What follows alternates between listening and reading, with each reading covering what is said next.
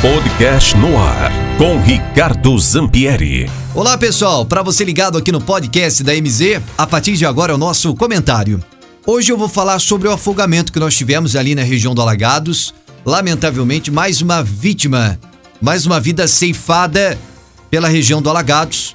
Uh, nesse final de semana que nós tivemos aqui na cidade de Ponta Grossa, aonde o Odailson Correia, de 23 anos, acabou perdendo a vida. A família já estava indo embora. O Dailson foi dar o seu último mergulho e, lamentavelmente, ele acabou se afogando, pediu socorro. As pessoas do entorno, familiares, pescadores tentaram ajudar, mas infelizmente ele acabou sumindo, né? E com isso acabou perdendo a vida. O Corpo de Bombeiros hoje, inclusive, né? Esteve também no local reforçando a questão das buscas, né? Em busca do seu corpo. E é o caso que nós tivemos no final de semana. O caso do Odailson, ele não é o primeiro óbito, nem de longe é o primeiro óbito que nós tivemos da região do Alagados. Várias e várias vidas já foram ceifadas. E pelo visto também não será a última, lamentavelmente. É uma situação que ocorre já há muito tempo. Primeiramente, não no caso do Dailson, mas pessoas que, independentemente do tão bem quanto você nade, meu amigo, minha amiga, pega lá no meio do rio, mesmo que você seja o melhor nadador, pega lá no meio do rio, você com uma cãibra. Como é que você vai aguentar para chegar na margem? Não aguenta, né? E com isso, muitas pessoas acabam perdendo a própria vida. Por isso que é importante a questão do colete salva-vidas, né? Tem gente que faz isso com esporte, com acompanhamento, com barco do lado, por aí vai, né? É, aí é com uma finalidade diferente. Mas o pessoal que vai de forma recreativa, lazer, tem que usar o colete salva-vidas, independentemente do quanto você saiba nadar, porque a gente não sabe né, o que pior possa acontecer.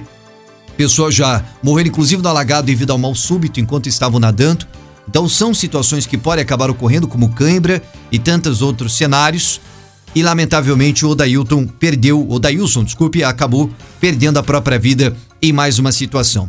E outro ponto também a ser destacado em relação à infraestrutura dos locais aos quais ocorrem esses acampamentos. Nós já tivemos inclusive o Genésio, né, que é o local mais conhecido em acampamentos, fechado por um tempo, em razão de situação parecida, em razão de óbito também, é, em relação ao local. Nesse caso do Dailson, é importante se frise, não foi no Genésio, a princípio foi no Nelsinho, que é uma outra área, um outro local onde também ocorre uh, acampamentos, e lamentavelmente lá que estava o Dailson e acabou nadando e perdendo a vida.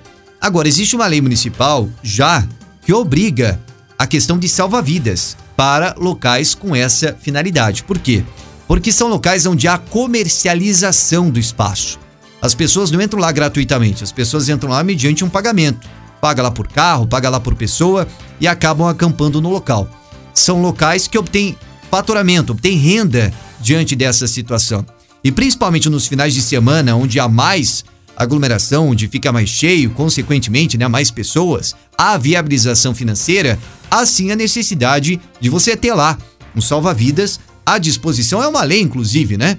A ser implementada para que esses, como ocorre inclusive nos clubes, nos clubes sociais há essa obrigatoriedade, não é diferente para esses locais onde ocorre o acampamento. Daí tenho certeza que isso ocorresse, muitas vidas, né, poderiam é, ter sido salvas. Poxa, Ricardo, mas é difícil colocar. Claro que é difícil. Por isso que eu falo da questão que há viabilidade financeira para isso nos finais de semana, onde tem mais gente, onde o risco é bem maior, onde o pessoal acaba muitas vezes bebendo demais, não estou falando que é o caso, né? E com isso se faz necessário uma pessoa lá pelo menos nos principais horários, né? Volta a dizer, é uma lei que hoje não está sendo aplicada não só nesses locais, mas em tantos outros onde há essa realização. Agora, uma mínima infraestrutura é, de um colete à disposição de boias, à disposição até para salvamento emergencial, já poderia, quem sabe, amenizar situações como essa, e a gente sabe que essa estrutura também não existe. Ou seja, pode haver uma ofensiva também do Corpo de Bombeiros, né, em relação a possível prevenção nesse caso. Não a inviabilização. Não é o que a gente procura, né? Naquela forma de burocracia mais uma regulamentação, uma regularização para que a gente possa ter, pelo menos de forma mínima,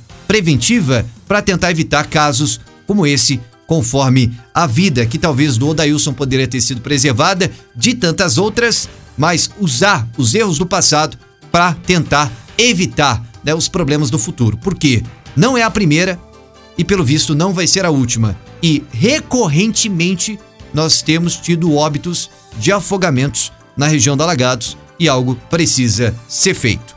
É uma observação e uma análise que a gente precisa ter até para ação das autoridades competentes em relação à forma preventiva de atuar. Situação de afogamentos que nós tivemos na nossa cidade, lamentavelmente, mais um no final de semana, a família enlutada, inclusive os nossos sentimentos. Aqui Ricardo Zampieri, da MZFM, para o podcast do MZ Notícia. No ar, com Ricardo Zampieri.